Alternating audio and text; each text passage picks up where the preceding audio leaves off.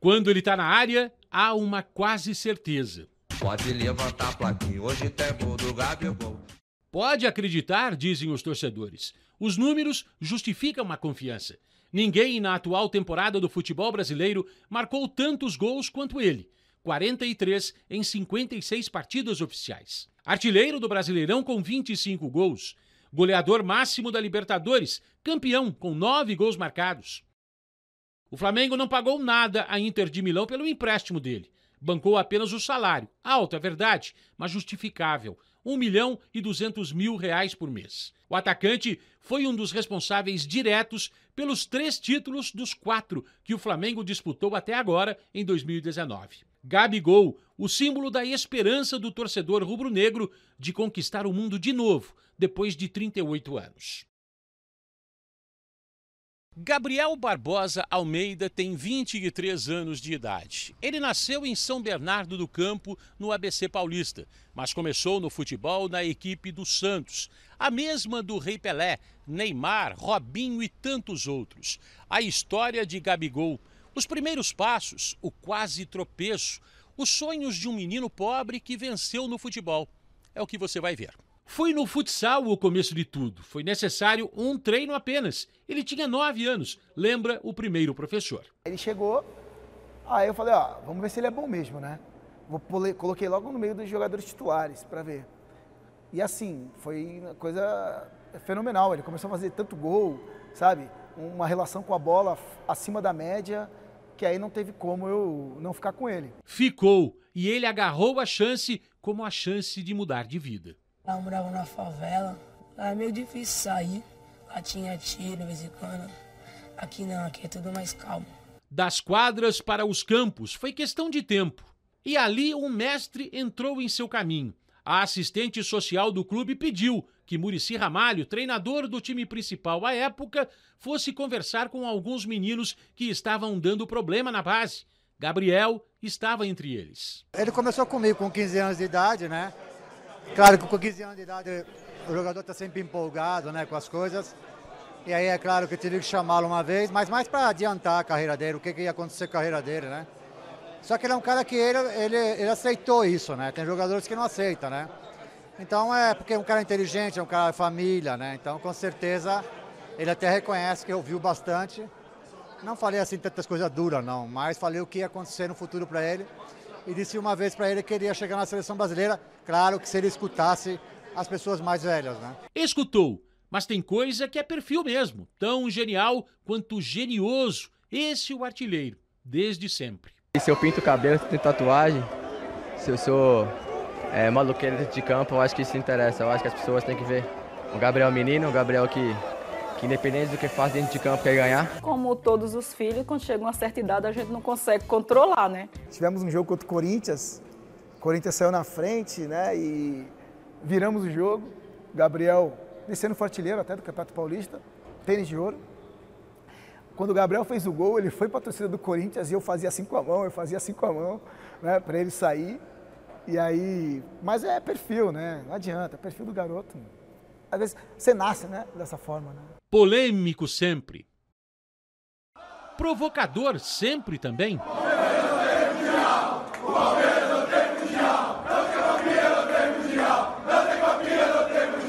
O genioso também é generoso, lembra a mamãe? Logo que ele virou profissional em 2013, com 16 anos, olha só. Ele falou que todo o dinheiro que ele recebeu das luvas que ele recebeu era para a gente comprar uma casa para a gente. Pensei que ele ia que ele ia ficar quieto, ou falar para botar no banco, alguma coisa desse, nesse sentido. Ele falou, não mãe, esse dinheiro todo é para nós comprar nossa casa.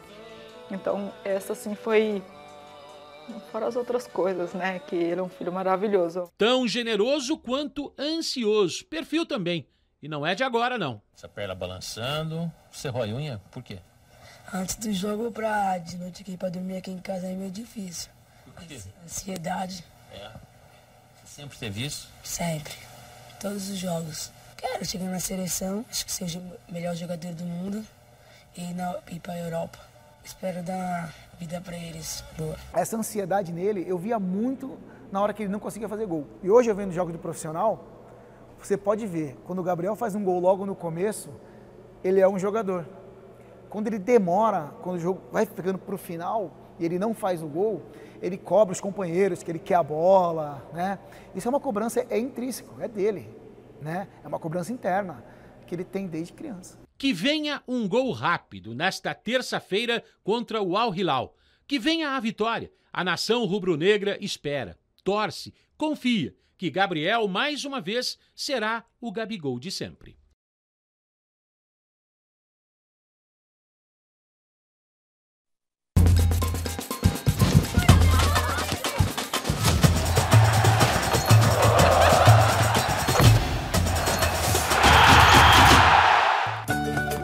Olá, muito boa tarde. Está no ar os donos da bola nesse clima de Natal, né? Hoje à noite as famílias se reunindo para celebrar o dia de Natal, que é muito bacana, que é muito bonito. E eu desejo aqui para os meus comentaristas não só um boa tarde, como um feliz Natal também, né?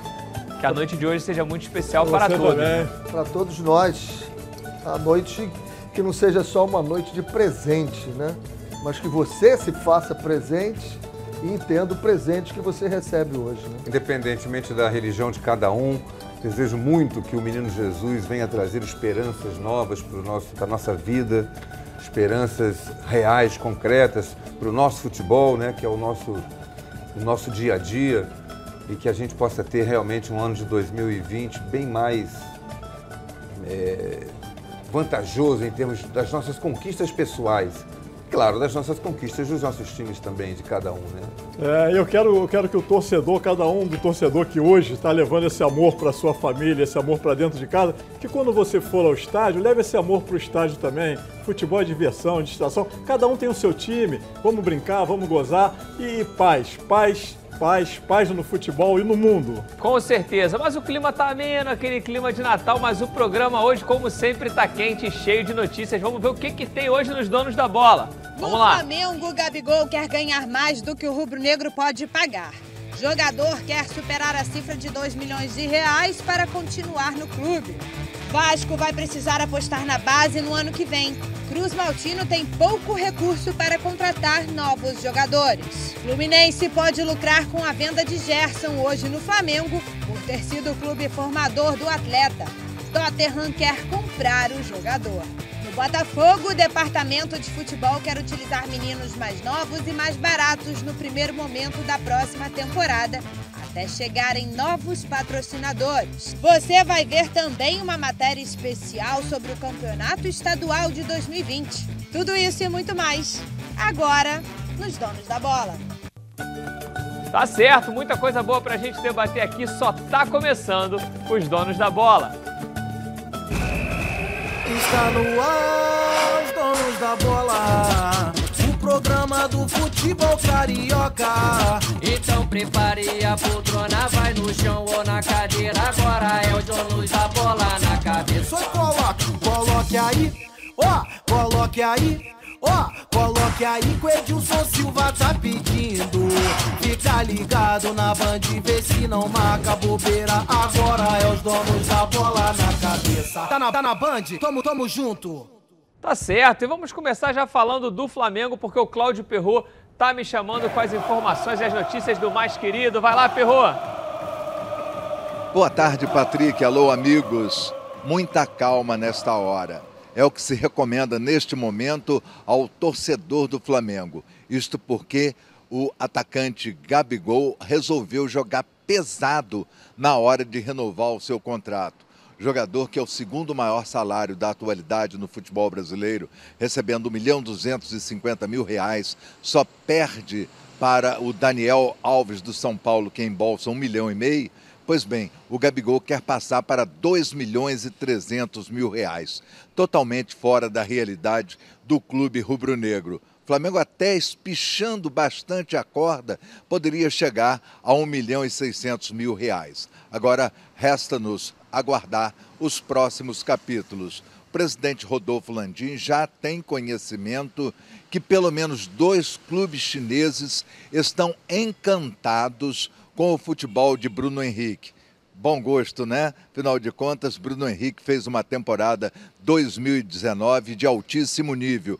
E esses clubes chineses estariam dispostos a desembolsar qualquer coisa em torno de 90, 100 milhões de reais para tê-lo na Ásia na próxima temporada. É uma questão também de aguardar. O Flamengo vai oferecer uma renovação antecipada de contrato para o jogador para sensibilizá-lo a permanecer. Eu finalizo dizendo que o técnico Abel Braga entrou na justiça trabalhista por entender que tem direito a uma premiação pelo Flamengo ter conquistado o Campeonato Brasileiro e também a Libertadores. Ele considera ter participado, é bem verdade, de apenas seis dos 13 jogos da Libertadores e em apenas seis dos 38 do brasileiro, mas mesmo assim ele interpreta que tem direito à premiação conforme ficou combinado na assinatura do contrato.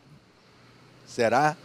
A justiça vai decidir. Feliz Natal para todos vocês, amigos. Segue os donos da bola com você, Patrick de Oliveira. Beleza, Perro. Então já vou começar com essa polêmica aí que o Perro trouxe para a gente com relação a essa questão do Abel. É, o Renê sempre fala aqui que o futebol é, é, muito dinâmico, né? Essa roda é gigante, uma hora você está aqui embaixo, outra hora você está lá em cima. O Abel chegou no Flamengo com status de ganhador de título, salvador da pátria, vai fazer esse time agora ter todas as conquistas e acabou saindo com uma imagem muito diferente disso tudo. E aí tem mais esse capítulo da cobrança é, é, do direito de ter ali boa parte, ou a parte que lhe cabe, dessa premiação. É justo, é injusto, é correto, não é correto, é ético, não é antiético? Eu vou começar com você, René, depois a gente vai passando. Tudo que está num contrato tem que ser cumprido. Agora, esse contrato, para fazer o distrato, provavelmente tinha uma cláusula. Se tem uma cláusula fazendo o distrato desse contrato e essa cláusula foi cumprida, morre todas as cláusulas anteriores. Tem que saber como é que foi feito esse distrato. Se não foi bem feito, talvez tenha direito a isso. Mas quando você distrata todas as cláusulas anteriores, você assina um papel, tornam-se nula. Heraldo, saindo um pouco dessa questão jurídica e mais na questão é, é, é emocional, se é que podemos dizer assim, será que o Abel tinha necessidade de arranhar ainda um pouco mais a imagem dele com o torcedor rubro-negro com isso? Ou você acha que isso não arranha a imagem dele? Por esse aspecto, não, porque as pessoas de bom senso vão entender que se ele participou de uma parte da campanha do Flamengo, o prêmio que ele está reivindicando é o da Libertadores, está certo? E de, particip... e, de, uma parte do brasileiro que ele participou do brasileiro. de Se ele participou de uma parte do Campeonato Brasileiro como técnico do Flamengo é, e, e da, da Libertadores, ele tem direito. E ele ah, entregou ah, o time para o Jesus classificado. É, é proporcional. Se o Jorge Jesus vai ganhar 10 e ele está pedindo 2, não sei qual é, o, qual é a relação, mas ele tem direito. Eu, eu fico me perguntando sobre essa coisa. Hoje, a entrada e saída de treinadores é uma coisa nos clubes tão rápida. Às vezes fica três jogos, fica dois meses. Eu, eu tenho dúvida se os contratos são feitos com colocando essas cláusulas se eu for demitido antes, se eu for até o final, eu tenho direito. A... Eu tenho dúvida se tem isso em contrato. Não, no assim, Fluminense, por exemplo, assim o, Abel, o Abel tinha um contrato de boca com o Fluminense. No fio do bigode. Era na palavra. Eu vim para o Fluminense porque eu quis voltar, eu quero ajudar o Fluminense. O que o Fluminense me pagar tá bom e foi assim o tempo que ele ficou lá. Com o Flamengo não deve ter sido assim. Porque, até porque já era uma, esse esquema mais profissional do Flamengo hoje e tal. Não tinha essa relação de amizade da diretoria do Flamengo com o Abel. Mas será que tinha no contrato ipsilíteres todas as cláusulas para rescisão é, unilateral de um lado, unilateral do outro, eu tenho cá minhas dúvidas. E aí, Maurão, o que, que acha dessa, dessa eu situação? Eu acho que o Abel está mais do que certo. Ele tem, o Flamengo tem 78 milhões para distribuir entre prêmios aí pra, pelas conquistas. Não custa nada pegar um pedacinho e dar para o Abel. O Abel conseguiu classificar o Flamengo em primeiro lugar do grupo, na fase de grupo, que o que não acontecia há muito tempo. O Abel teve valor sim. O Abel montou esse, começou com esse time, foi campeão da, da, da Florida Cup, foi campeão estadual, deixou o Flamengo com 75% de chance de ganhar a Copa do Brasil, classificou como primeiro colocado na fase de grupos, tem direito, tem que pagar, tem que dar o dinheiro. Eu acho que ele está mais que certo. E eu acho que o Abel, pela experiência que ele tem, pelo nome que ele tem, ele não seria louco de estar em público cobrando um prêmio se ele não tivesse Mas dinheiro, é se não tivesse lembrar, amarrado em Mauro, é claro que isso, só porque você falou a respeito de ser o primeiro colocado, que há muito tempo o Flamengo não via isso, realmente o Flamengo há muito tempo não tinha uma classificação de primeiro do grupo. Mas acabou uma classificação que estava na mão do Flamengo, acabou sendo muito sofrida na primeira fase, tendo aquele jogo quando perdeu em casa aqui para o Penharol e teve que sair para aquele jogo com o Penharol, que os resultados foram dando ao contrário. E um golzinho do Penharol Não foi- jogava todo esse ano do Patrick, Flamengo por água abaixo. Mas não foi, não foi sofrida, não foi doída, não foi dolorida, não foi no frigir dos ovos a conquista da Libertadores com dois gols em três No minutos. Emelec também, A classificação do Emelec. O jogo contra o Emelec foi nos pênaltis. 2 a 0 lá e 2 a 0 Pois aqui. é, eu tô falando Pois que é, foi foi difícil, isso, foi é isso. Eu tô difícil, falando entendeu? uma Eu coisa. acho que não tem, eu Eu, eu acho, É, a campanha do Flamengo eu acho foi uma difícil, campanha de difícil, desesperação. porque Todos os clubes agora, os contratos que fazem, a premiação que eles acordam com o elenco é sempre por fase. Passou da primeira fase, passou da segunda fase. Eu volto a dizer o seguinte, eu acho que tem tudo isso no contrato. Tem que saber como é que foi feito o distrato. Porque quando você distrata, você assina alguma coisa dizendo não posso reclamar de nada. É sempre assim. Tinham sempre todas assim. essas cláusulas? É, se ganhar, Eram for campeão. você, seu isso, advogado, ou advogado. pelo clube? Nós nunca fazemos. Mas o Flamengo É já anunciou. são- é, o, é o jurídico do clube. Agora eu vou fazer uma outra. Só Vou, vou botar uma só- lenha na fogueira aí. Vai lá, não entra Não, é que o. Flamengo já anunciou que o, que, o, que o Abel não tem direito absolutamente a nada. O Flamengo já avisou, não, não tem direito a nada, foi tudo feito direitinho, bonitinho, não tem É por isso que ele busca a justiça. Agora, a minha pergunta é, por exemplo, a gente traz o caso do Gabigol, o jogador é, busca um salário de 2 milhões e 300, um salário realmente fora dos padrões do nosso país. O Flamengo tem uma folha salarial altíssima. Vocês acham justo premiar por classificar na primeira fase da Libertadores? Vocês acham que isso é cultural, é justo, não é justo? Porque assim, uma coisa é é você ruim. pegar uma equipe dessa e falar assim, ó, Eu se você for não. campeão da Libertadores, a gente vai te dar pegar o prêmio inteiro, vai dar pra Isso aí. vocês, tudo que vocês Isso é que eu acho correto. Agora você monta uma equipe de ganhar só a 10 primeira- milhões por fase, mês, né? pra ter que ainda pagar se o cara classificar da primeira fase da isso Libertadores, é na mais, na situação- minha opinião, é mais do que Isso obrigação. Era, era considerado, o tal do bicho de antigamente, era considerado uma coisa assim, é, é, a- a- surreal. É que nem dá bicho pra salvar Eu- do rebaixamento. é, eu pago para você jogar e pago melhor ainda para você jogar bem. Não, Heraldo, pra mas ganhar só que- jogar bem. Então, aquele salário lá é só para jogar, não é para jogar bem? Heraldo, só, só uma Era uma parte- incoerência isso. Mas a questão do bicho de antigamente era o seguinte, que os salários Eram muito pequenos. Eram muito pequenos. O É. bicho complementava os Era o salários. extra. Hoje, hoje é um absurdo. É, o cara ganha 1 milhão e 250 por mês e ainda ganhar porque Renê, passou inclusive na véspera, na véspera da decisão, houve uma polêmica, até que o Landim veio a público, falou que não tinha nada daquilo, que ele só estava, na verdade, é, revisando algumas divisões do pagamento. Houve uma polêmica da premiação do brasileiro e da Libertadores, que teria que ser pago antes do Mundial. E aí houve uma rusgazinha com relação a isso. É, A questão em relação ao prêmio foi o seguinte, é que o Flamengo é, havia acordado que todos receberiam. Mas em determinado momento, agora quase às vésperas do Mundial, chegaram, chegaram lá, não sei qual foi o jeito, chegou à conclusão que na comissão técnica só receberiam os portugueses que estão com o Jorge Jesus. Aí os jogadores compraram barulho, não. E os outros? E os brasileiros que trabalham na com- na comissão? Não, tem que ser para todo mundo. Por isso que teve a grita. E acabaram pra- vencendo porque acabaram vencendo porque o Flamengo Até vai porque pagar o Marcelo mundo. Salles, que está lá e é brasileiro, conseguiu bons resultados. Pô, assim que o Abel saiu, ele ganhou isso. seis ou sete O- partidas o- direto. Patrick, a gente quer que o futebol seja profissional. Vocês sabem que eu tenho restaurante. Então, o funcionário tem um salário, mas ele tem a meta. Se ele bate aquela meta, ele ganha X. Se ele bate a outra meta, ele ganha mais X. Por quê? Porque se ele bateu aquela meta, ele não deixa nunca de receber o salário dele, mas se ele bateu a meta, isso é um incentivo para ele, porque a casa vai faturar mais. O Flamengo, quando passa da primeira fase, o Flamengo vai ganhar mais ou vai ganhar menos? Vai ganhar mais, mas não é uma meta muito pequena para um time desse tamanho? Mas deve ser um, um prêmio muito pequeno, deve ser proporcional ao que ele ganha. O que se faz da meta não é assim, se você classificou, você vai ganhar 10 milhões. Não, você vai ganhar X% daquilo que o Flamengo ganhar, daquilo que o teu clube ganhar, tu ganha X%. E o X% vai, ele ganha mais, eu ganho X% vale mais.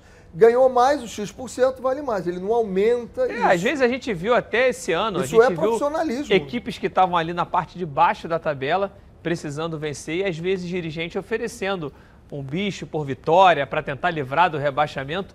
Isso para mim é muito difícil de, de, entender, porque assim, quando você monta um time, é, você monta, ainda mais quando a gente está falando ali de times que já foram campeões brasileiros, times grandes da Série A, você chegar e ter que premiar o jogador por ele livrar o time do rebaixamento, ao meu ver, eu acho muito complicado. Uma coisa é uma classificação, uma coisa dessa.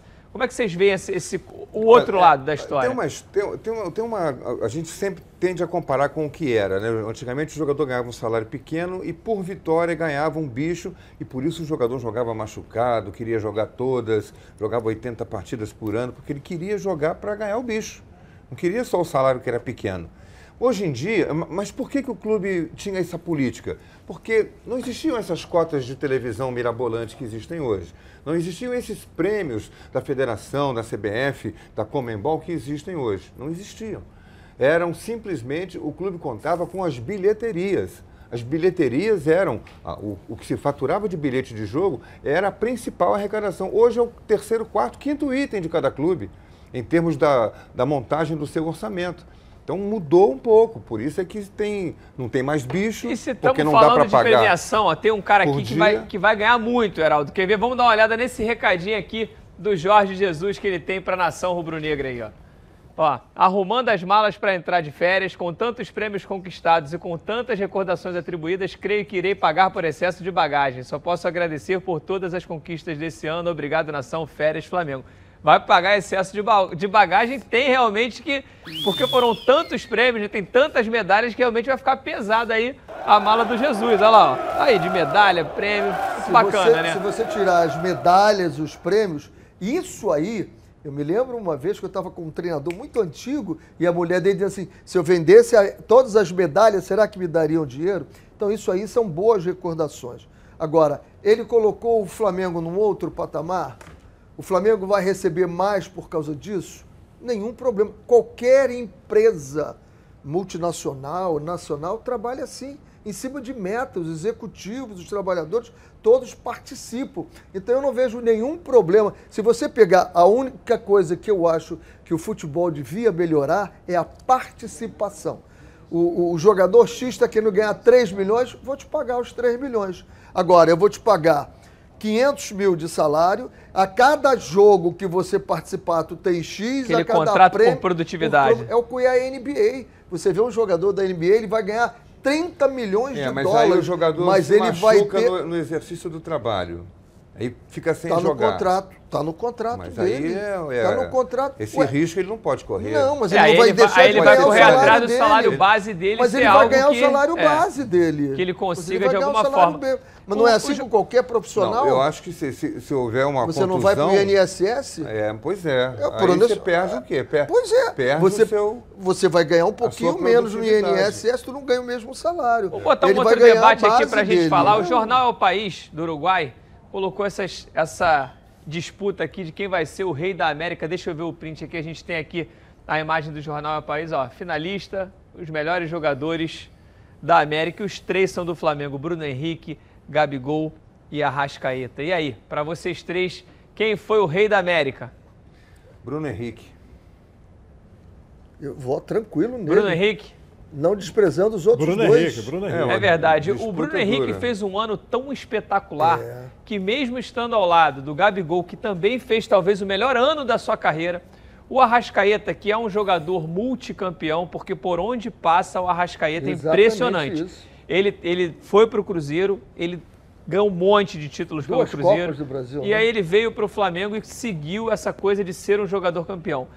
O ano do Bruno Henrique foi tão impressionante que, mesmo com esses dois aqui, ninguém tem dúvida de que o Bruno Henrique é o maior destaque. Eu ponho o quarto dessa- jogador aqui Eu- na eu- frente do Arrascaeta, Everton, Everton Ribeiro. Ribeiro. Eu ainda tiraria o também. Arrascaeta e colocaria o Everton Ribeiro no lugar do Arrascaeta. Essa, essa coisa do Everton Ribeiro e Arrascaeta é uma coisa interessante, né? Porque assim, é, é, eu não sei, eu queria saber a opinião de vocês, talvez no talento, naquele.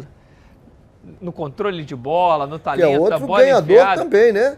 Ele foi bi-brasileiro no, Exatamente. no Cruzeiro. o Everton Ribeiro talvez Brasil- tenha mais que o Arrascaeta, mas o Arrascaeta é aquele jogador frio, aquele jogador do momento decisivo, do passe para gol na final. Eles, eles se completam, né? Eu acho que no caso de assistência, Assistência, ele é de melhor. E é na melhor. finalização, os gols que ele faz são mais bonitos, né? Embora aquele gol do, do, do Everton Ribeiro pelo Cruzeiro em cima do Flamengo Eu fico- sido um depois me encanta o E Jesus também está disputando junto com o Gadiardo do River Plate e o Miguel Ângelo do. Cadê aqui? Cadê aqui? E o Miguel Ângelo do Independente Aí Del não tem Valle. jeito, pelo título que Aí ele não tem é. como, né? E é merecedor. É merecedor. Aí o Mas se você comparar o do Del Valle, pelo tamanho do clube, o que ele fez e vem fazendo, o trabalho dele é sensacional. Mas não tem jeito, aqui vai dar. Essa Jorge decisão Jesus. daria aqui de Pronto. quem levasse o título, né? Exatamente. E aí, por um acaso do destino, ou a- talvez por um. Ele que foi o multicampeão, que era o atual campeão, errou feio na Errou decisão feio. Eu acho que- quando fez aquela substituição. Errou tão feio quanto o Jorge Jesus errou no final do Mundial. Dois erros cruciais. O- esse menino aí, esse, esse do, do River, quando ele botou o prato em campo, que tirou o melhor jogador, eu falei, meu Deus, perdeu o título. E a mesma coisa fez o português. Quando ele tirou a Rascaeta e depois tirou o Everton Ribeiro, eu falei, entregou o ouro. Virou Ná também, viu? Viu? Falou de você. Ele já sentiu o que que ia acontecer, ô, né? Mas não, você não precisa ser mãe de Ná, professor, pra você ver que se você tira o Arrascaeta e bota o Vitinho, não vai dar certo. Então descobriu a pólvora. É, não precisa descobrir a pólvora. Gente, o Edilson tá de férias, Hoje é mas Natal, ele tem um recado pra graça. você aqui da Prev Caralto. Vamos dar uma olhada no recado do Edilson. Agora quero falar com você, meu amigo e minha amiga, que mora no estado do Rio de Janeiro e roda, roda por aí com seu carro, sua moto, sem proteção. E você que pensa que está protegido, mas sua proteção não é uma Prev Caralto, né? Chega aí de gol contra na sua vida. É fazer parte do timaço da Prev Caralto. Ela protege seu veículo novo ou usado contra roubo, furto, incêndio e colisões. Te oferece até 5 assistências 24 horas por mês, proteção contra terceiros e muito mais. Pacotes opcionais com proteção de vidros, assistência residencial, carro reserva, reboque ou até mil quilômetros para você viajar tranquilo, tranquilo com sua família. Eu tenho Prev Caralto, estou aí recomendando para você. Liga lá, 2697-0610. Uma seleção de especialistas está pronta para te atender de segunda a sexta, às 8 às 18 horas. Ou faça a cotação pelo WhatsApp 982460003. 24 horas por dia, 7 dias na semana e faça Prev Caralto você aí, ó, totalmente protegido. Beleza, Edilson. Bom, gente, agora vamos falar um pouquinho do time do Edilson, né? Do Fluminense, porque a Luana Trindade tá me chamando para trazer as notícias do tricolor. Vai lá, Luana! Fala, Patrick. Boa tarde para você, para todo mundo aí do estúdio e para quem está acompanhando os donos da bola. Uma das metas do novo treinador do Fluminense, Odair Helman, é dar uma sacudida em alguns jogadores, como o Nenê e também Paulo Henrique Ganso. Ele informou que vai ter uma conversa especial com esses dois jogadores, até porque eles não fizeram uma temporada brilhante. Eu trouxe, inclusive, alguns números desses dois atletas para vocês debaterem aqui no programa. Nos 47 jogos que o Ganso atuou, foram 18 vitórias, 14 derrotas e 15 empates. Ganso balançou as redes apenas cinco vezes nessa temporada, com um aproveitamento de quase 49%. Já Nenê disputou 27 partidas com 10 vitórias, 8 empates e 9 derrotas e fez apenas 3 gols com um aproveitamento de quase 47%. E além de ter essa conversa especial com esses dois jogadores, o diretor do Fluminense informou que Odair Helman quer enxugar o elenco principal, não quer trabalhar com 30, 32 jogadores, quer apenas no elenco cerca de 20 a 20, 22 a 23 atletas na equipe. Agora eu vou falar sobre o Gerson. Ele que foi revelado pelo Fluminense, hoje está no Flamengo. O Tottenham vai fazer uma proposta aí para comprar esse jogador e caso aconteça essa venda, o Fluminense também vai lucrar por ter sido o clube formador desse atleta. Nada mal aí ter um pedaço dessa fatia do bolo, ainda mais nessa situação que o Fluminense se encontra, né, Patrick? Olha, eu fico por aqui, desejo uma ótima ceia de Natal para você e para sua família, para o Theo, para a Thalita, para todo mundo e também para toda a galera que está sempre ligada aqui com a gente nos Donos da Bola. Beijo, tchau! Beleza, Luana? Muito obrigado pelo recado, pelo Feliz Natal para você também. Gente, e aí? Vocês conhecendo o estilo de jogo do Odair Helma, você acha, vocês acham que tem chance dele escalar Nenê e Ganso juntos? É, de- é uma pergunta difícil, é. pergunta de vestibular, porque no Fluminense desse ano foi. é, todo mundo que apostou nisso quebrou a cara, porque terminou uma comprovação clara de que eles não podiam jogar juntos, que tinha que jogar um ou outro. Eu sou aquela pessoa, aquele observador que quer ver os melhores jogadores em campo e o treinador que se vire para montar a melhor maneira deles poderem jogar. Se eu tenho dois jogadores virtuosos, mas os dois não marcam, eu preciso ter, eu tenho outros oito jogadores de linha que tem que fazer de alguma forma a composição para dar essa liberdade para eles. Não é que eles podem botar a mão na cintura e ficar parados no meio do campo, mas a forma de composição. Gerson Canhotinha, que brilhou no Fluminense, se consagrou no Botafogo e na seleção, Gerson dizia, era outro tempo, tem tudo isso. Eu vou ficar aqui porque ele vai ter que passar por mim aqui, não preciso ir lá. Se eu não, não corro igual a ele, eu vou é, é, é, o chamado encontrar os espaços do campo, saber quais são os atalhos do campo. Então, o treinador estudioso, pensando uma forma de fazer, pode encontrar uma solução. É fácil? Não sei, não é. Talvez não seja. Mas trata de ter outros jogadores que possam fazer o papel que eles não fazem. Porque eles fazem o papel que os outros não fazem. Passar, chutar. É, e mesmo com tudo isso, né, Renê, o, o Ganso foi o líder de assistências do Fluminense com três assistências. Apesar, junto com o Danielzinho, que deixou o clube. Apesar de não ser um número muito expressivo, não deixou de ser o jogador mais decisivo quando o quesito é o passe para o gol. É. É, é a gente entender o que é marcar, né? Por exemplo, o de Arrascaeta e Everton Ribeiro podem jogar os dois juntos? É Havia coisa, essa muito dúvida, parecido, né? é. E aí acabou. São marcadores, tem característica de marcação. Aí a gente tem que entender o seguinte: uma coisa é você roubar a bola, ser um ladrãozinho de bola. Tem jogadores que têm essa característica, tem outros que não. É ocupar o espaço ou mais adiantado ou mais recuado, depende. Agora, tem que botar sempre melhor. Gerson e Rivelino podiam jogar no mesmo Isso, time? exatamente. Exatamente. Jogaram. Faustão e Pelé podiam jogar. desse Mauro, pegando esse comparativo do Renê, se a gente for mais além ainda, o Flamengo fez isso tão bem, porque além de Everton Ribeiro e Arrascaeta, os dois volantes também não são de características daquele de Não. só pegada, marcar Porque a igual os primeira. São linha marca jogadores que frente. também vão à frente, né? É, só- voltando à questão do Fluminense, por exemplo, eu acho o seguinte, um jogador que ganha 700, eu sou muito cruel nisso, um jogador que ganha, ganha 700 mil por mês não pode dar três assistências e meter cinco gols, não pode. Tem que, tem que dar 30 assistências e pelo menos 15 gols, por, por baixo, por baixo. Eu acho assim, o, o- o- não cabe no clube, no, não é no time, eu acho que no, no clube não cabe Ganso e Nenê. Um, um tem que sair. Há um movimento muito forte de se tentar convencer o Ganso a ter uma rescisão amigável. Cinco anos de contrato, uma loucura que fizeram com o Ganso. Não, não, não cabe no, no, no time, então, nem pensar. Ainda mais com, com, com o Helma, que é um retranqueiro, não vai querer se abrir com os dois. Então, eu acho o seguinte: é, é- é uma questão.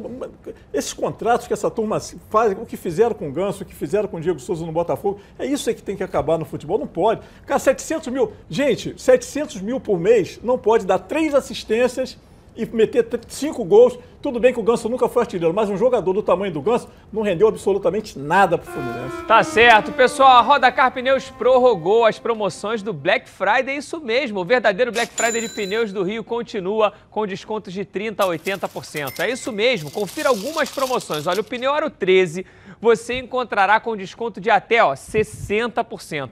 Já o pneu Aro 14 você pode encontrar com desconto de até 70%. E para fechar, o pneu do Aro 15 você pode encontrar com até 80% de desconto. É isso mesmo. Ligue agora lá e confira as promoções da Rodacar Pneus. Lá você vai encontrar todas essas marcas de pneus. Goodyear, Michelin, Pirelli e muito mais. É serviço especializado que você procura? A Rodacar Pneus tem. Então o que você está esperando? Confira a verdadeira Black Friday do Rio de Janeiro. Black Friday Rodacar Pneus, ligue agora para lá. 2561 5000 é o telefone da Rodacar Pneus. A gente volta já já com muito mais aqui nos Donos da Bola, muito mais sobre o seu clube, as notícias do Botafogo, do Fluminense, do Vasco. Não sai daí não.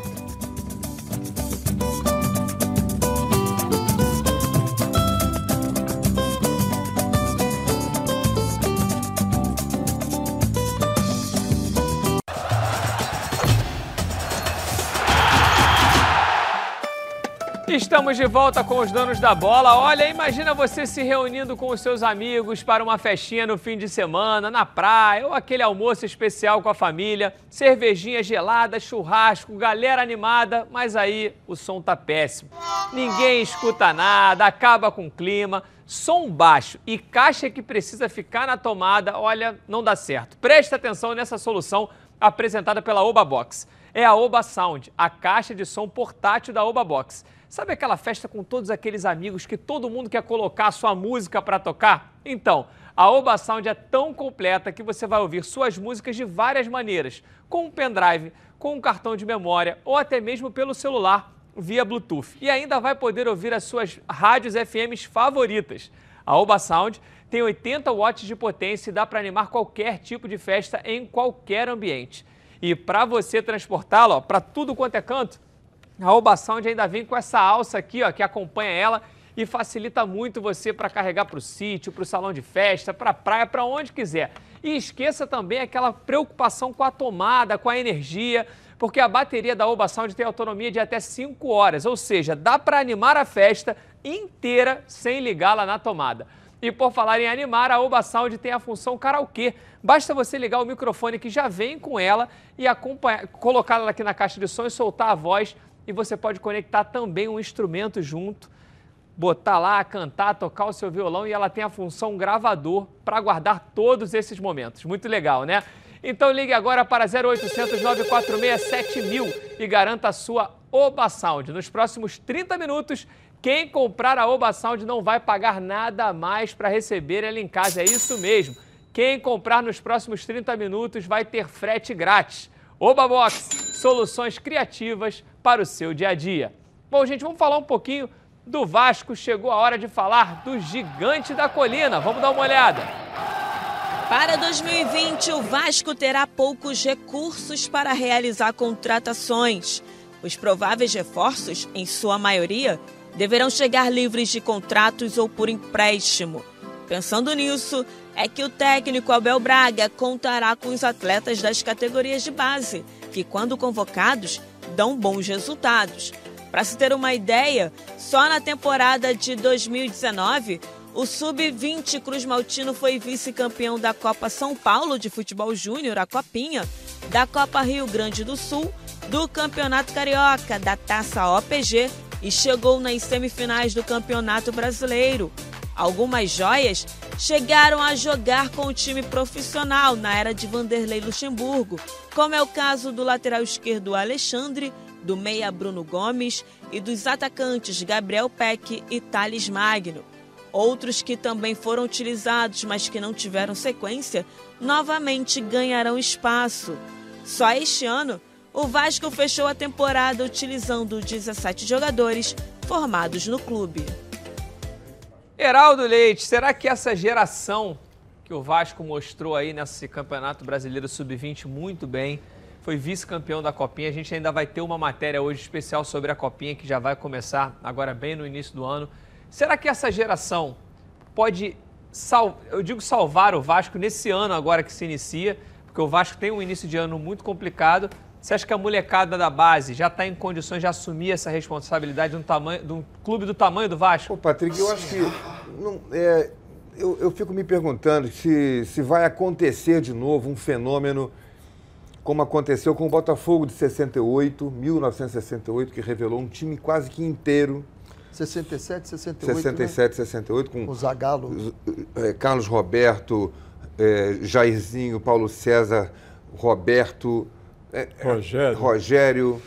É, eu, e, e, depois com a de 81 do Flamengo, que também colocou um time inteiro da base lá em cima e deu muito certo. Teve geração, Santos, teve 2002, a geração Diego, Diego e Robinho. O Santos de 2002. Talvez tenha sido o último, Isso. né? Diego e Robinho. Teve, talvez e teve também a com o Neymar e Ganso. Mas que Diego também... e Robinho é... ficaram Diego e Robinho. Quem mais ficou daquele time do Santos? Então, mas foram dois jogadores que foram tão espetaculares é. que Sim. praticamente é conduziram aquele time à vitória. É o que eu acredito que possa acontecer agora. Um ou dois jogadores, no máximo três de uma base de 20, 25 que são formados, dois é ou o três mesmo. saem p- 10%, como jogadores. É, não dá 10% mais do que é isso, isso. não dá Então, não dá para apostar nessa nova geração do Vasco. sendo a a nova geração do Flamengo como sendo a salvação. Vai formar a base. Principalmente o Vasco, Botafogo e Fluminense, que não tem o poder de investimento que o Flamengo tem, ficam apostando na base. Botafogo tinha uma base ótima em 2017. Cadê a base ótima para esse ano de 2019? O que, que ficou? O que, que se aproveitou? Teve o Marcinho, o Benevenuto, e mesmo assim não são jogadores que você diga. Matheus Fernandes. Matheus Fernandes, que acabou indo para o Palmeiras. Mas aí eu vou, eu vou, entrando nesse assunto, eu vou passar a bola aqui para o Renê, que já teve bastante experiência com jogadores jovens. Renê, você pega um clube como o Vasco, um exemplo. E, e essa realidade que eu cito do Vasco é uma realidade que eu também cito do Botafogo e do Fluminense. Um clube que está com dificuldades financeiras para contratar, um clube que precisa fazer caixa, então o jogador da base pode fazer a diferença. Aí eu te pergunto, o Vasco tem o, o- o menino, é o Thi- o Thiago Reis, que é o atacante lá, o Foi centroavante. muito bem em São Foi Paulo. muito bem.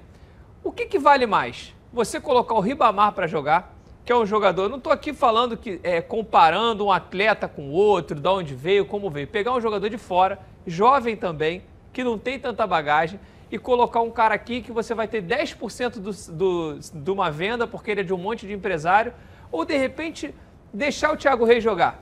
E vai que o moleque encaixa, estoura uma venda. Porque assim, uma coisa é você deixar de colocar o Thiago Reis para contratar um, um baita jogador, um cara que vai chegar lá, vai vestir a camisa 9 e é o Ele titular. teve suas chances, hein? Agora- e não conseguiu E pegar. o Ribamar conseguiu? Aí é a questão, questão que, que eu deve digo. dar um Em quem desânimo. você insiste? Não, não Deve é dar isso, um- não. Uhum.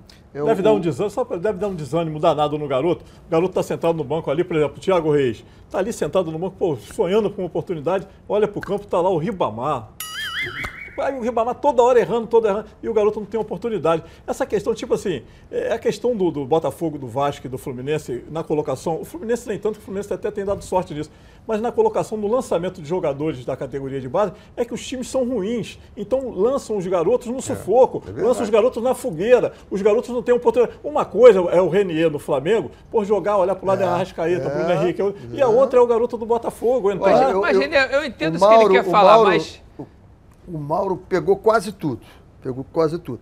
Quando você vê no aspecto individual, o jogador, né? Bota o jogador, ele vai ter a companhia daquela estrela, vai facilitar ele, né? Quando você pega do outro lado e você não tem essa estrela. Mas é que a gente não pode só analisar individualmente, tem que analisar no grupo, né? Que efeito ele faz no grupo. Um jovem, e a gente está cansado de saber isso, por crianças, por filhos nossos, eles são muito altos e baixos, né? O cara sai, nós tivemos o Luiz Henrique, né? Nós vamos ver o Luiz Henrique aqui, e ele pode dizer pra gente o que foi isso. Você sair de, de um salário que você ganha 3 mil e de repente você passar para um salário de 80 mil. O Thiago Reis, quando ele veio da Copinha de São Paulo, ele era um jogador. Quando ele chegou aqui, o salário dele foi lá para cima. Ele já não é o mesmo jogador e já não é a mesma pessoa. Então, como é que você faz isso para você não acabar com ele? Porque ele bota o Ribamar, Ribamar não foi muito bem, mas é um cara já tem cancha, não vai acabar com ele. Agora, se você acaba com um jogador que é do Vasco, você está dando um prejuízo ao Vasco muito grande. Exatamente. Então, tem que ter calma nesse A gente tem lançamento. um- uma situação, por exemplo, o Botafogo tinha como, como o titular da lateral direita o Arnaldo. Um jogador sem relevância nenhuma no cenário nacional, não tinha um histórico, e tinha lá o Marcinho. Não que o Marcinho seja uma grande sumidade, um cracaço, não é nada disso. Aí, por necessidade, venderam o Arnaldo, ficou só o Marcinho. Vai lá. Tomou vaia, tomou xingamento, foi pro banco, voltou pro titular, Aconteceu voltou pra cá, voltou pra lá. Vasco. Mas hoje, ele é um jogador dentro da limitação do elenco do Botafogo útil. Mas olha, Chegou- no pegou Vasco, até exemplo, uma convocação da seleção. estragou, mas Se tá certo ou errado, mas vai ser vendido, vai render um dinheiro ao clube. Voltando aqui ao Vasco, teve o Marrone numa situação parecida. Teve. Apareceu muito, Muito bem. bem, caiu. Aí caiu de produção. O Vanderlei tirou o Marrone. Isso, e a gente aqui protege pedindo, ele. "Ó, o Marrone. Aí ele entrava um pouquinho, não entrava, ficava lá. Quando o Marrone voltou, já voltou com outra condição. Alguma coisa foi feita lá de trabalho emocional com ele. E o Vasco tem esse garoto Lucas Santos, que saiu para o exterior e vai voltar. esse jogador ele precisa ter, sei lá, tratamentos como o Zico teve um dia no, no. Flamengo, para ele crescer, Eu estava em São criar Paulo, a Copa São Paulo musculatura. dele foi excepcional. Ele É, mas quando iguala Mas ele é- fisicamente é, com o profissional, sente, né? E ele Claro. foi pro futebol russo, aí é mais Agora, complicado Patrick, ainda, né? a- a questão- Rapidinho, Mauro, vai lá. Rapidinho, a questão do Marcinho. O Marcinho era um bom jogador, vinha jogar. Quem estragou o Marcinho foi o Tite. O Tite estragou. Primeiro encheu a bola do garoto. Ah, porque isso aí pega a seleção. E depois convocou o Marcinho. E aí deu no que deu. O cara estragou o jogador. Eu não acho que o Marcinho Subiu pra esteja, eu cabeça. discordo de você, eu não acho que o Marcinho esteja estragado dessa forma, não. Acho que é um garoto muito novo, teve momentos ruins, muito ruins Tá no Botafogo. Internacional, Internacional é e a teve momentos opção. positivos Não, e- e até de uma- dar assistência. Uma Acho que personalidade impressionante. Esse É isso aí, aguentou muito. Eu vou te citar um, um caso muito parecido que é o do Márcio Azevedo, que está lá muito bem no Atlético Paranaense. Quando a torcida começou a vaiar, caiu no choro dentro de campo. O jogo rolando, ele não aguentou a pressão e chorou dentro de campo. Eu acho também, lembro eu não muito acho que bem ele seja disso. E ele ruim. teve personalidade de Eu- aguentar Eu, não isso acho aí. que o Marcinho é tão ruim. Ele só não é tão bom quanto ele acha. Ele não é um jogador ruim. Ele não é não tão bom acho, quanto não. ele acha que é. Tá certo. Bom, gente, quando uma comida é feita com carinho, a gente sente. A chefe Mari Portela prepara cada uma das food boxes com muito carinho e todas têm tempero incomparável. Como vocês podem ver, é comida congelada saudável de verdade. Feita com ingredientes selecionados, a Food Leve é especialista em sabor, saúde e praticidade. Todos os pratos chegam na sua casa congelados e prontos para serem consumidos. É só descongelar no micro-ondas ou no forno e em poucos minutos você tem uma refeição maravilhosa e, claro, muito saudável. Todas as receitas da Food Leve são feitas pensando na sua saúde. Você pode escolher entre opções veganas, vegetarianas e tradicionais.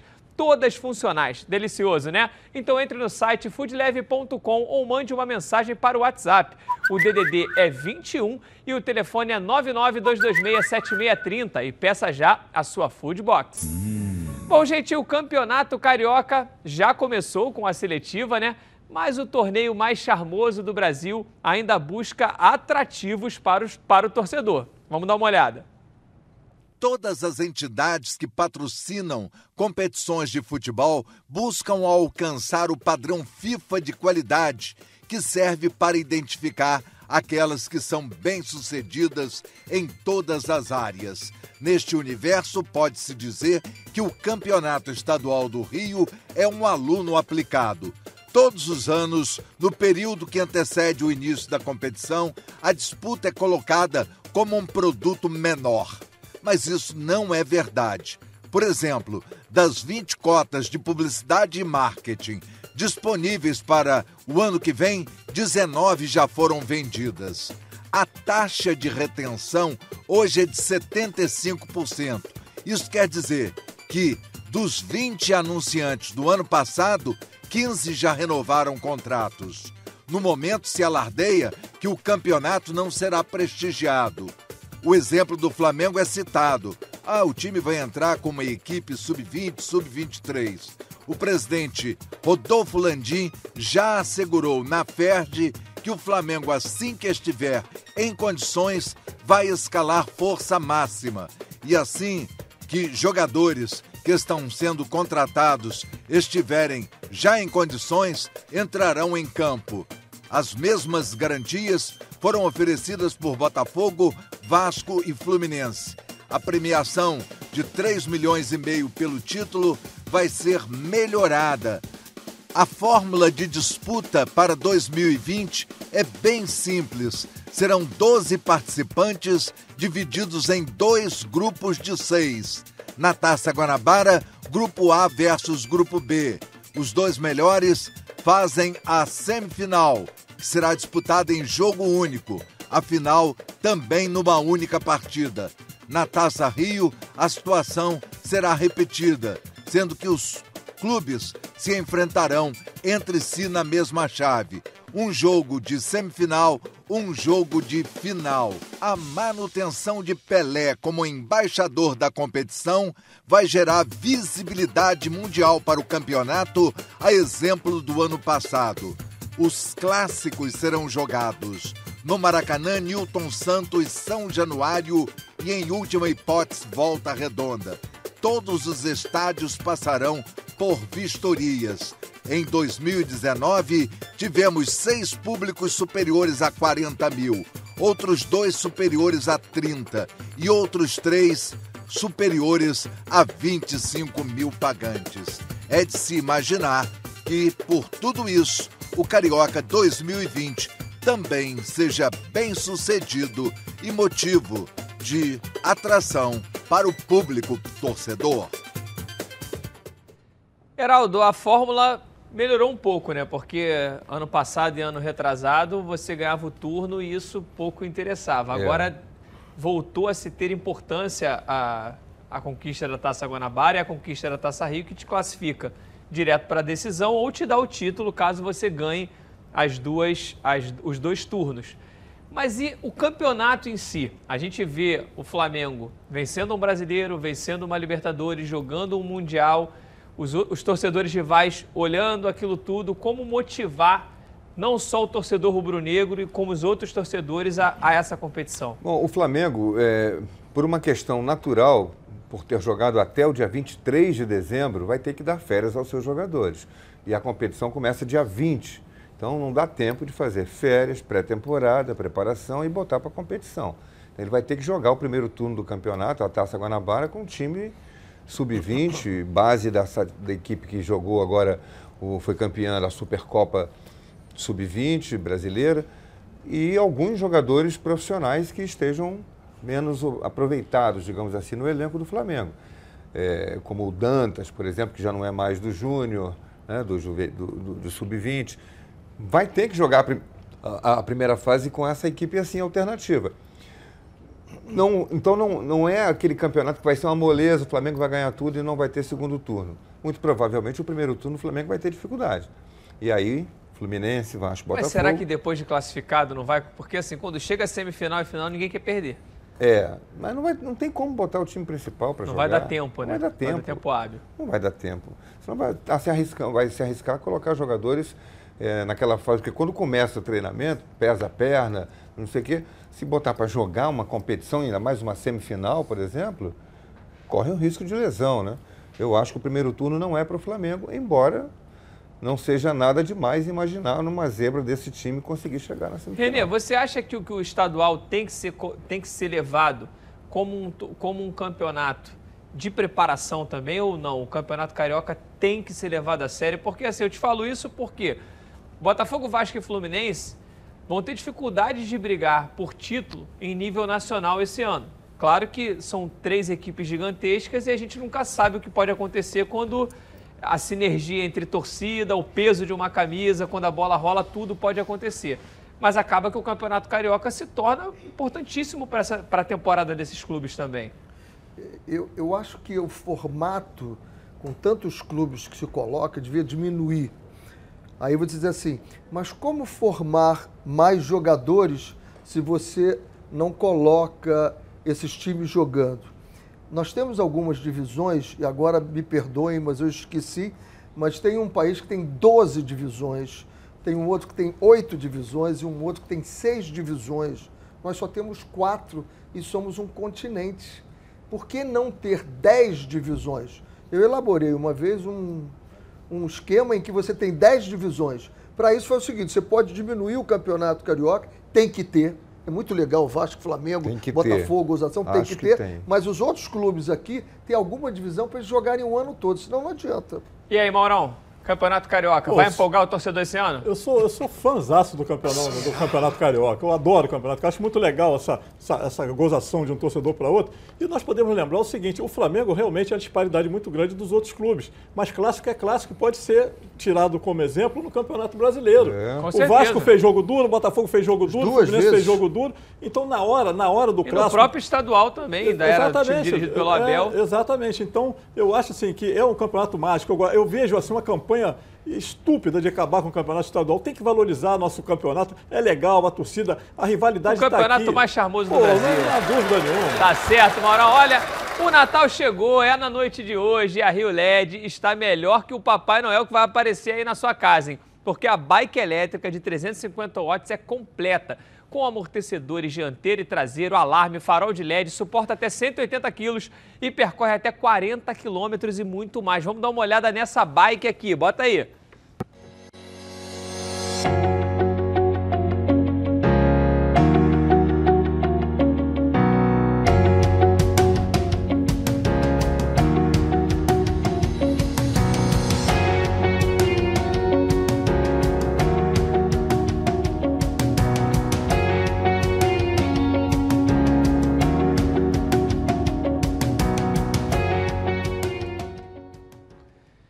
Legal, você paga R$ 2.599 à vista por essa bike ou em 10 vezes de R$ 289,90. Isso que é um presentão de Natal. Então não perca mais tempo, ligue lá, a central de atendimento está todo, todo vapor, o DDD é 21 3309 8455 ou então peça pelo WhatsApp, o DDD é 21 980490515. Vá de bike e simplifique a sua vida.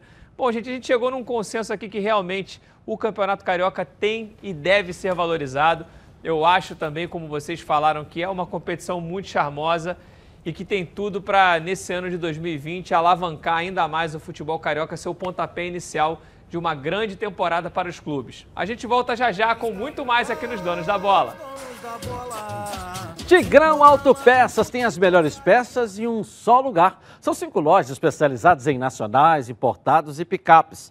E na Tigrão você encontra todos os rolamentos, cubos de roda e o grande lançamento, os radiadores da IRB. Os produtos IRB são certificados com todos os requisitos necessários para atender com qualidade e capacitação técnica qualquer montadora de veículos. Conheça também a linha IMAX. São mais de 300 mil itens de injeção eletrônica, elétrica, ignição e motor do seu carro.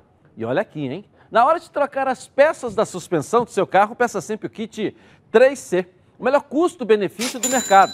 E com um preço que você só encontra na Tigrão. E tudo isso com um super desconto para você que está assistindo agora aqui o programa corra lá, vá lá em uma das lojas ou acesse www.tigrãoautopeças.com.br e confira. Ligue lá, 2260 4041.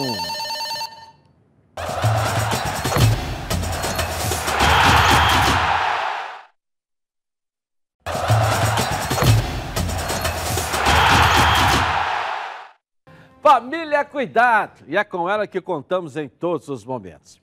E o que seria diferente na hora de cuidar da sua saúde? Muito mais que um plano de saúde. A SAMOC é formada por uma grande família que tem a missão de cuidar da sua, com mais de 50 anos de história. Possui seis unidades próprias, além de uma ampla rede credenciada de apoio. Nos planos de saúde da SAMOC, você conta com um corpo clínico de ponta e atendimento domiciliar de urgência e de emergência sem custo adicional. E ainda descontos promocionais de 10% nos planos de pessoa física nas seis primeiras mensalidades e 20% nos planos empresariais durante os seis primeiros meses. Para saber mais, ligue 3032 8818. Samok, a família que cuida da sua. Beleza, Edilson. Edilson já já está de volta e também já desejo Feliz Natal para ele e para todos vocês que acompanharam a gente aqui. A gente vai virar a nossa rede. Mas para você que quer continuar acompanhando aqui os donos da bola, é muito simples. Vai lá no YouTube, o nosso canal é Edilson Silva na rede. Tem todas as informações, você acompanha a gente aqui ao vivo. Ativa lá o sininho das notificações, se inscreva no canal, participa com a gente, que é muito importante a sua opinião, a sua participação vale muito pra gente aqui. Tá certo? Vamos virar a nossa rede e a gente fica aqui com os donos da bola. Vai lá!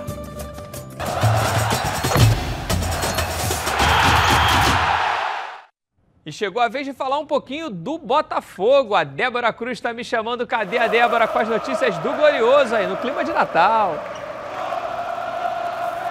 Oi, Patrick, muito boa tarde para você. Uma excelente tarde a todos que estão ligadinhos com a gente nessa terça-feira, dia 24, véspera de Natal. Os donos da bola já estão em clima natalino e aqui no Botafogo também, viu? Olha só que árvore bonita com o símbolo do Botafogo. Bem, mas vamos ao que interessa, né? Após o anúncio de dois reforços para a temporada de 2020, o Comitê Executivo de Futebol informou que não há pressa em fechar o elenco. Isso porque, além do processo de transição para o clube empresa, a diretoria ainda tenta as saídas amigáveis de jogadores com custo alto. Dessa forma, investimentos de mais peso no futebol não devem ser feitos até a chegada de investidores a ideia do Comitê de Futebol é, neste primeiro momento, buscar jogadores econômicos que tenham até 25 anos, com exceção de Guilherme Santos, o recém-contratado lateral esquerdo que tem 31 anos. Sendo assim, o campeonato carioca, que se inicia em menos de um mês, no dia 18 de janeiro, o Botafogo já faz a sua estreia contra o Volta Redonda, seja disputado pelos mais novos. A ideia é fazer com que esses meninos adquiram mais experiência, principalmente para o Campeonato Brasileiro por ser um, uma competição mais extensa e também por ser o torneio que é tido como prioridade para o Botafogo em 2020. Vale lembrar que após esse período de festas, os jogadores fazem a sua apresentação no dia 6 de janeiro, visando aí as competições da temporada de 2020. Patrick, essas foram as notícias de hoje, dessa terça-feira véspera de Natal do Botafogo. Eu desejo a você e a todos que estão acompanhando o nosso programa uma noite iluminada. Um Feliz Natal para vocês. Tchau, tchau. Beleza, Débora, para você também. Bom, o Botafogo é, se movimentando bastante nesse início de, nesse final de ano e nesse início de ano que está começando aí. Além desses atletas, também fechou com o Juan Renato, que é um zagueiro pelo lado esquerdo, veio do Figueirense, 25 anos. E também o peruano Alexander Lecaro, que veio do. Ele, apesar de ser nome Lecaros, ele veio baratinho, veio Ele é sem barato. custo. veio sem custo nenhum, é do Real Garcilaso, tem apenas 20 anos.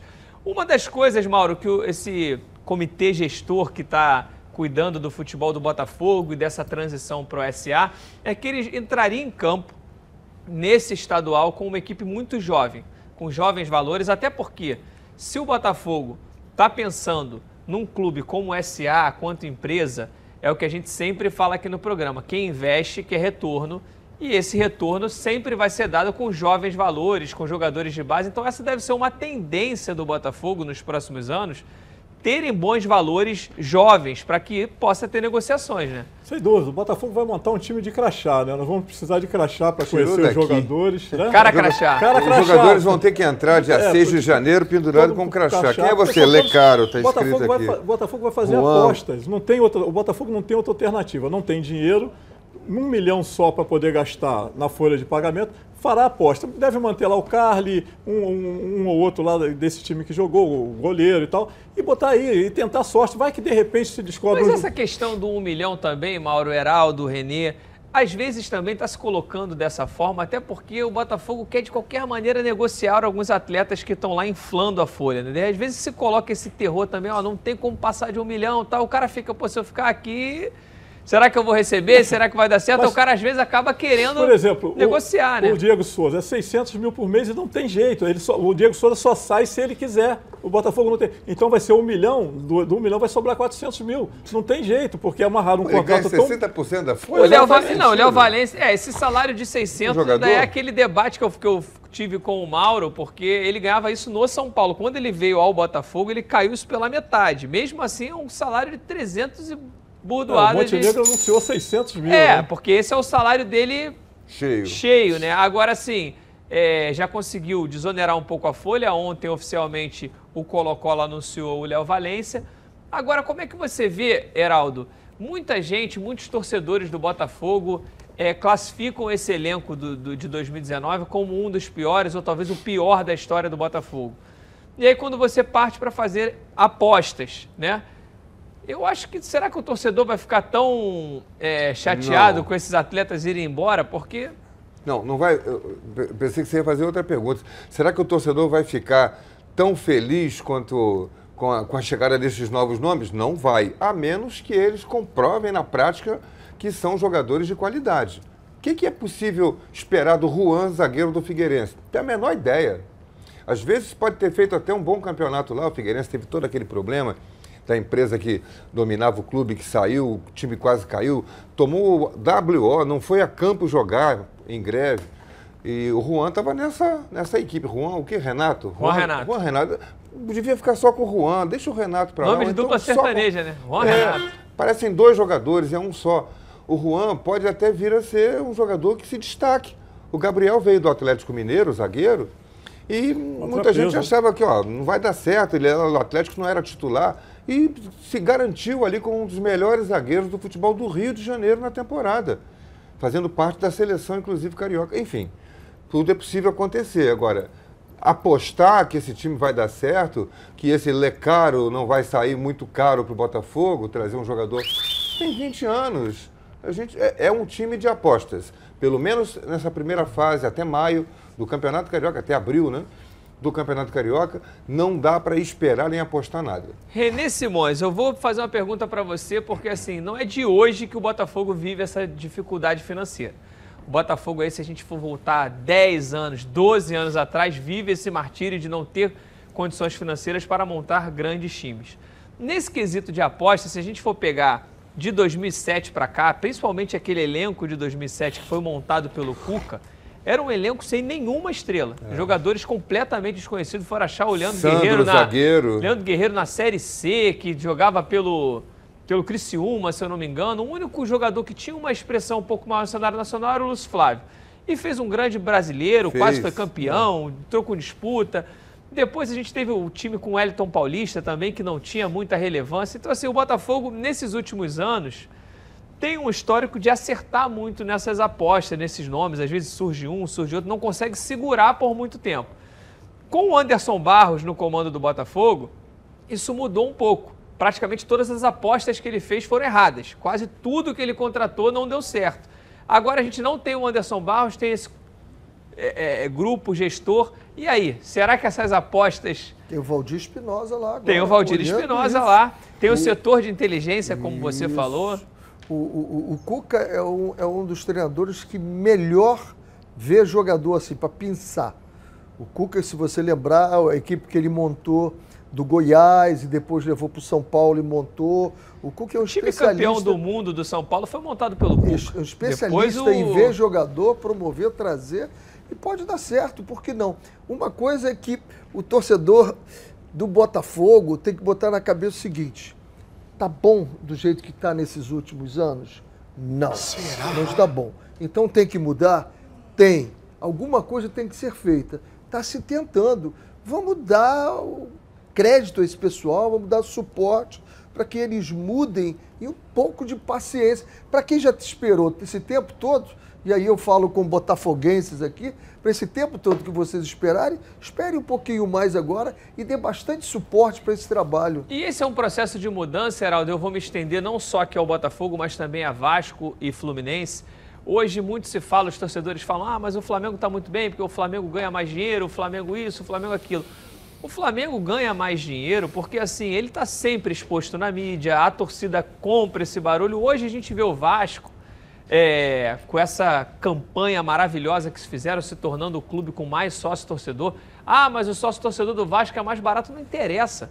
A torcida abraçou e aí você vê um patrocinador, às vezes, que tem um interesse em colocar o dinheiro no Vasco, ele fala, cara, eu vou colocar o dinheiro nesse clube claro. porque tem mais de 200 mil apaixonados que já são associados, fora os outros. Então, a torcida, em qualquer processo de transformação, é muito importante. E a torcida do Botafogo, que tem o estádio do Newton Santos, que pode se fazer promoções, que pode utilizar isso de uma forma muito positiva, tem que fazer parte dessa mudança. Não adianta só cobrar lá, SA, vamos lá, vamos lá, também pode ajudar nisso. É, tem que ajudar, tem que. É uma fase em que todos os botafoguenses precisam se ligar em que o clube está acima de tudo. O clube, a estrela solitária do Botafogo, está acima de tudo. Dos, dos é, das preferências pessoais por esse ou por aquele treinador, por esse ou por aquele jogador. É preciso fazer uma corrente de apoio, de amor ao clube para levantar o Botafogo. Como o Vasco fez com sua torcida, a torcida do Botafogo está começando a fazer a campanha dela. Esse é o momento do apoio. Depois você vai cobrar, olha, demos o apoio. Agora queremos uma resposta da diretoria, da comissão técnica. Exatamente. Bom, gente, hora do almoço. Sempre bate aquela fome, fome lembra meu alho. A Meu Alho se consolidou como uma das principais marcas de temperos produzidos à base de alho e cebola e agora vem trazendo aos mercados essa novidade que já é um sucesso. A cebola crisp da marca Meu Alho. Na pizza, no arroz, no cachorro quente, no hambúrguer, no macarrão não tem restrição. Se você quer um toque especial no seu prato, deixando ele mais crocante e com muito sabor, essa é a escolha certa e de qualidade. Afinal de contas, são mais de 25 anos no mercado. A cebola é feita artesanalmente, com a fabricação própria do meu alho. no Rio de Janeiro, está presente nas maiores redes de supermercados do estado e tem condições especiais para hotéis e restaurantes que desejarem adicionar a cebola aos pratos do cardápio. Alho torrado, alho picado, alho triturado e muito mais para atendê-los. A Meu Alho está lançando também a sua loja online, meualho.com. Você de todo o Brasil pode receber no conforto da sua casa todos esses produtos aqui, ó maravilhosos, a linha completa com condições especiais. Você pode comprar no cartão ou no boleto com toda a segurança. Vai lá, ó, meualho.com ou entre em contato pelo telefone. O DDD é 21, o telefone é 2756-8975 e agende uma visita de um representante da Meu Alho. Bom, a temporada dos clubes brasileiros começa pela base. Com meio século de história, vai começar a Copa São Paulo de Juniores. A Copa São Paulo de Futebol Júnior, mais conhecida como Copinha, reúne os times da categoria sub-20 de todo o Brasil. Organizada pela Federação Paulista de Futebol, os jogos são em São Paulo e também no interior, e a final é sempre no dia 25 de janeiro, quando a cidade faz aniversário. Das 50 edições, o Fluminense venceu cinco vezes, o Flamengo quatro, o Vasco apenas uma e o Botafogo ainda não conquistou nenhum título. Nos últimos cinco anos, por exemplo, os cariocas fizeram ótimas campanhas e chegaram à final três vezes: o Flamengo duas e o Vasco uma. O Flamengo tem sido o bicho-papão da base nos últimos anos. Foi campeão da Copinha no passado, conquistou o Brasileiro Sub-20 esse ano em cima do Palmeiras e ganhou a Supercopa. Por isso, é forte candidato ao título. O Vasco, atual vice-campeão da Copinha, perdeu na final para o São Paulo, também entra com status de favorito. A base do Fluminense não pode ser desmerecida. O time tenta buscar o sexto título, feito que não alcança desde 1989. Já o Botafogo entra na competição querendo a redenção. Com pouco investimento no profissional, os valores da base podem fazer a diferença. Até porque a comissão técnica formada por Alberto Valentim e Valdir Espinosa estão de olho em possíveis destaques para serem alçados no time profissional. Mas o Rio não será representado apenas pelos quatro grandes. O Volta Redonda, que foi muito bem esse ano, terminou entre os oito colocados na Copinha, mais uma vez estará na competição. O Nova Iguaçu também vai participar representando a Baixada Fluminense. E o Resende, representando o sul do estado, participa pela primeira vez. O gigante do Vale se destacou no Campeonato Carioca esse ano, ficando apenas atrás dos quatro grandes do Rio. O time ainda vem com uma novidade. A diretoria fechou uma parceria com o Lyon da França, segundo clube que forma mais atletas na Europa. Por conta disso, o uniforme terá detalhes nas cores azul e vermelha e o distintivo do clube francês vai estar junto com o escudo do Resende. A maior competição de base da América Latina começa no dia 2 de janeiro, com 128 equipes dividida em 32 grupos. Cara, eu acho muito legal essa iniciativa da, das equipes de menor investimento aqui do Rio de Janeiro, Volta Redonda, o Resende, o Nova Iguaçu. É, eles estão se colocando também como clubes formadores, né? Porque assim, a gente cobra muito um futebol carioca mais forte.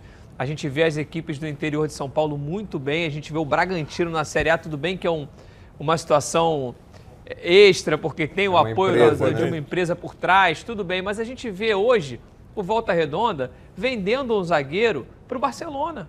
Vendeu um zagueiro da sua base para o Barcelona, por 2 milhões e pouco, vai lá finalizar a divisão de base no Barcelona e pode se tornar talvez o primeiro jogador é, titular do, do Barcelona que tenha vindo direto de um clube de menor investimento aqui do, do estado do Rio de Janeiro. Aí você vê essa parceria fortíssima do Rezende com o Lyon, que é muito bacana, é. deve ter aí um, nos próximos meses e nos próximos anos esse intercâmbio de atletas indo para a França e de lá para cá, de cá para lá.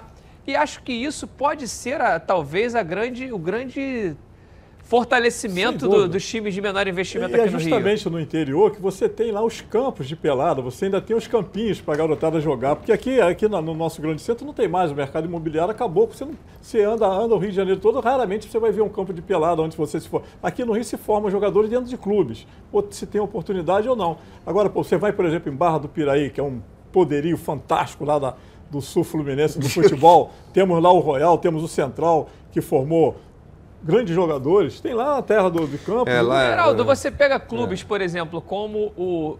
Esses três que a gente pode citar, tirando o Volta Redonda, que já é um clube bem mais tradicional. Agora, o Resende, o Nova Iguaçu e o Boa Vista não tem historicamente o peso de Bangu, América, Olaria dentro do nosso, do nosso futebol. E são clubes que se modernizaram. O Nova Iguaçu já se coloca como um clube formador. tempo, né? Criou o CT dele, não, vamos formar jogador aqui, vamos jogar o estadual, vamos ver o que, que vai dar. Como é que você acha que esses clubes, é, América, Bangu, podem dar esse salto e essa transformação também? É, o América, é, é, hoje em dia, perdeu até a sua sede aqui principal, né? O América está passando por uma transformação. Foi para Edson Passos, lá deveria ser esse clube, que se, uma espécie de clube de bairro, né? De um bairro mais distante, de uma, na verdade, uma cidade mais distante. Município, né? É, um município né, da, do, da grande, do Grande Rio. Mas o América perdeu a identidade dele indo para lá. Né? O América, aquele clube do Andaraí, que depois ficou ali para Tijuca, depois perde a sua sede, vai para Edson Passos, tem um belo no estádio, mas não consegue ser o clube da região, como Nova Iguaçu é. Nova Iguaçu é o clube da cidade. O Boa Vista, embora também seja um clube de empresários, é um clube da região, de Saquarema, Bacaxá, como é o Resende, como é o Volta Redonda, como poderia e deveria ser o Friburguense na Serra. Campos produziu grandes craques do futebol mundial. Mas o americano já Amarildo, começou um processo o americano de, de começou todo um profissionalização. processo, mas ele também teve um problema lá, porque ele perdeu a sua identidade de clube do centro da cidade. Teve que se afastar para a periferia, para Guarulhos, por causa da, da- essa coisa que o Mauro falou, é, nos- nos nas pequenas cidades, ainda tem os campos de pelada, já não tem mais também. Também estão sofrendo com a especulação imobiliária. O americano vendeu o estádio dele para uma, pra uma empresa que Mas vai construir um, um empreendimento.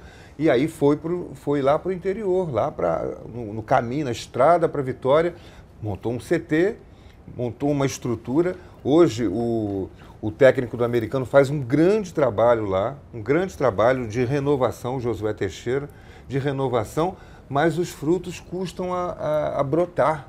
Custa dar frutos. Mas daqui a a, estreia pouco do começa, americano. Geraldo. É o que o, é o, que o, é o, que o, é o que o Demora. René sempre fala. Uma hora tem que startar esse uma hora tem que startar. O americano fez o trabalho. Já se esperava. O primeiro ano foi o ano passado, 2018, para 2018 para 2019, para aparecerem os frutos. Não, não era para dar naquele ano, mas era para dar nesse ano. E a estreia do americano já não foi boa, perdeu para a portuguesa por 2 a 0. Rapidinho. René, para gente, a gente É, fechar esse você- assunto, você eu queria te fazer uma pergunta. E eu trago um assunto polêmico, desculpe, que é Natal, mas não cabe tantos clubes no mesmo município. Nós já temos Vasco, Fluminense, Botafogo.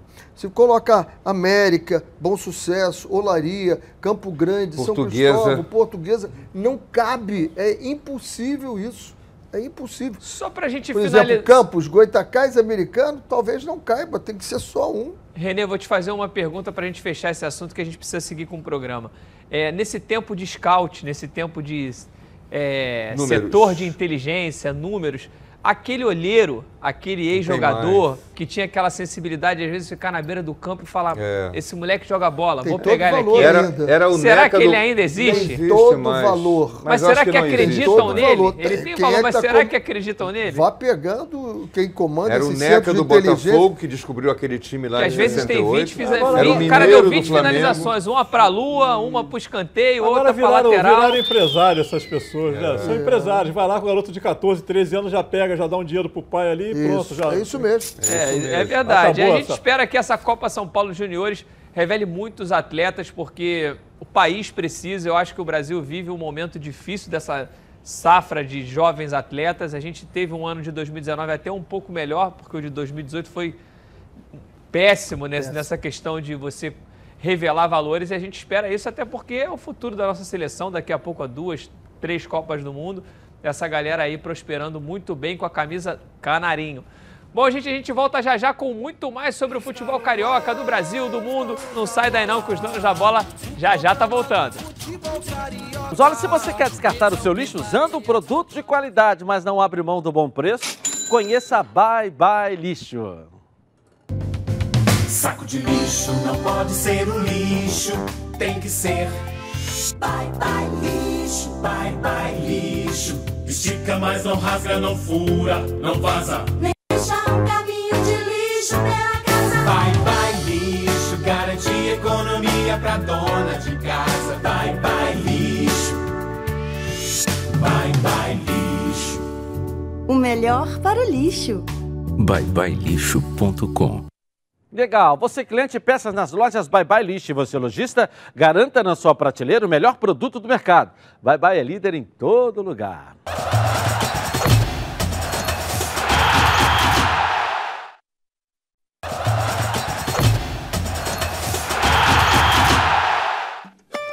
Estamos de volta com os donos da bola. Olha, Supra Alimentos tem um recadinho para você.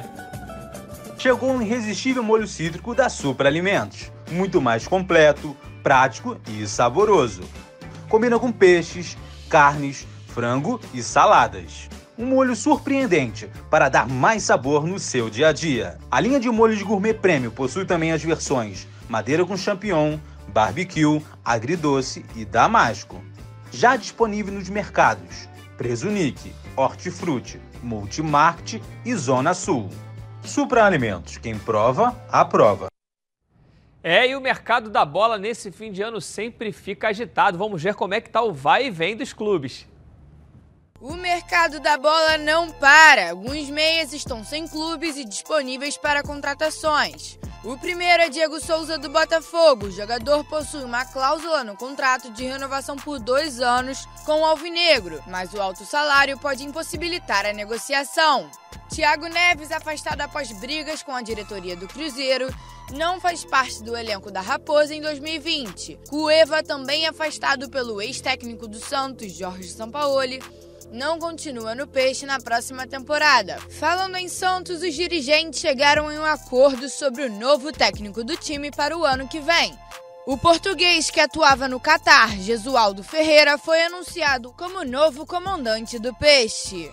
Voltando aos meias soltos no mercado, Rafael Veiga do Palmeiras, Thiago Galhardo do Ceará e Romero do Fortaleza estão em fim do contrato com seus respectivos clubes.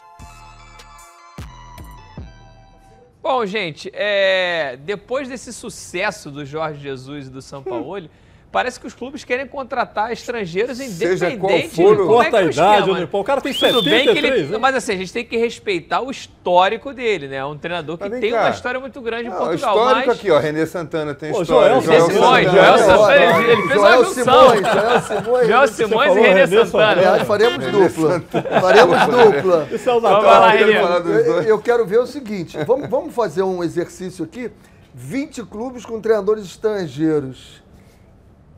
20? Como é que vai ser? Não, imagina, como Ah. é que vai ser? Mas olha, Alguém te- vai ser mandado embora Mas eu vou na te falar quarta que da rodada, Série na A, quinta, na nesse sexta. momento já tem uns cinco. Quatro. Quatro, né? Já Quatro. tem. É Santos. É Santos, Internacional, Flamengo e. Palme- Não, o, o, o, o São Paulo não foi para lugar nenhum. Não. O Não, a- Inter.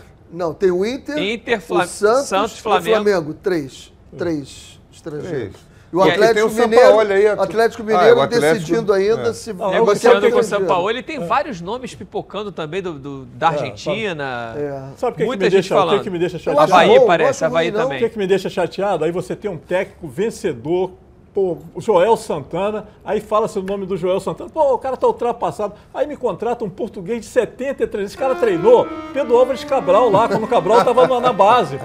Não, e se a gente for ver a torcida do Peixe, cara, vai, vai ter uma cobrança muito grande em cima E, desse e treinador. pior, né, esse não, esse não, não ganhou nada. Ele nunca ganhou nada. O cara vem do Al-Sadd, lá do, da Arábia, não ganhou nada esse treinador. Não, mas ele, ele, ele, não, ele ganhou pelo Porto. Ele, Ah, ganhou- ele ele foi foi, tricampeão campeão, ele pelo foi Porto, tricampeão pô. pelo Porto, ele treinou o Benfica, ele treinou o esporte, Mas ele tem uma história Porto. Portugal. Inclusive o próprio Jesus o respeita muito. Dizem até que ele deu aula pro Mourinho. e Diz tal. que ele lançou o Eusébio no futebol, né? Ele que. Pelo amor de Deus, 73 anos, para com isso. Será amigo. que tem como dar certo tantos Não estrangeiros, acho. Geraldo, nessa Eu acho Série que Não é A? assim, gente. Contratar estrangeiro por contratar, só porque É. é estrangeiro. Tem ótimos treinadores. Olha quanto treinador bom tem o Brasil aqui, que está aí esperando Mas aí cai naquela questão que eu falei, você traz um cara desse, ele é uma incógnita, o pessoal não fica reclamando. Às vezes você traz Três um nome, meses. você, Ah, ap- dois, você apresenta Celso Rotti, o pessoal vai lá na Não, porta, também quer quebrar o clube. Pegou pesado também. Pegou pesado, Bom, gente, um Feliz Natal pra vocês. Tudo de bom aí nessa, que seja uma noite muito especial pra família de todos que acompanham aqui os donos da bola, tá certo? Até amanhã, que tem muito mais aqui no programa. Valeu, bom Natal!